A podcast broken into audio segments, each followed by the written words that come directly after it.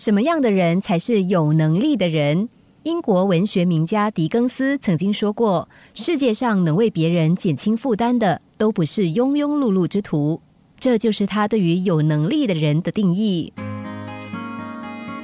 五岁的汉克和爸爸妈妈、哥哥一起到森林工作，工作到一半的时候，却突然下起雨来。可是他们一行人总共只带了一件雨衣。走在最后面的爸爸把雨衣向前传给妈妈。妈妈收下之后，又转交给旁边的哥哥。眼看雨势似乎没有停下来的迹象，哥哥想了一想，又把雨衣给了汉克。看到家人的行动，小小的汉克心里有了怀疑，于是他就走到最后面的爸爸跟前，问说：“为什么这件雨衣爸爸给了妈妈，妈妈给了哥哥，哥哥又给了我呢？”爸爸回答说：“因为爸爸比妈妈强大，妈妈比哥哥强大，哥哥又比你强大啊。”在我们心里，都会想要保护比较弱小的人。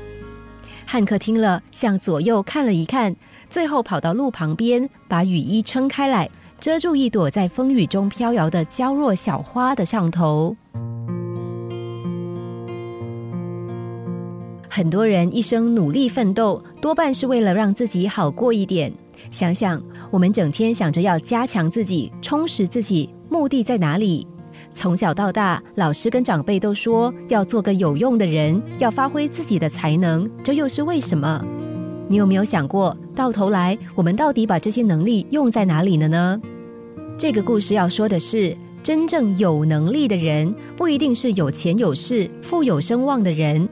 能力的定义在于一个人的存在对别人有多么大的帮助。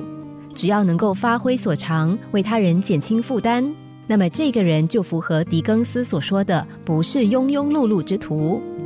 已经习惯自私的人或许难以理解，但事实上，一个人如果一辈子只知道为自己努力付出，那么不管他多有能力才干，终究不会感到满足。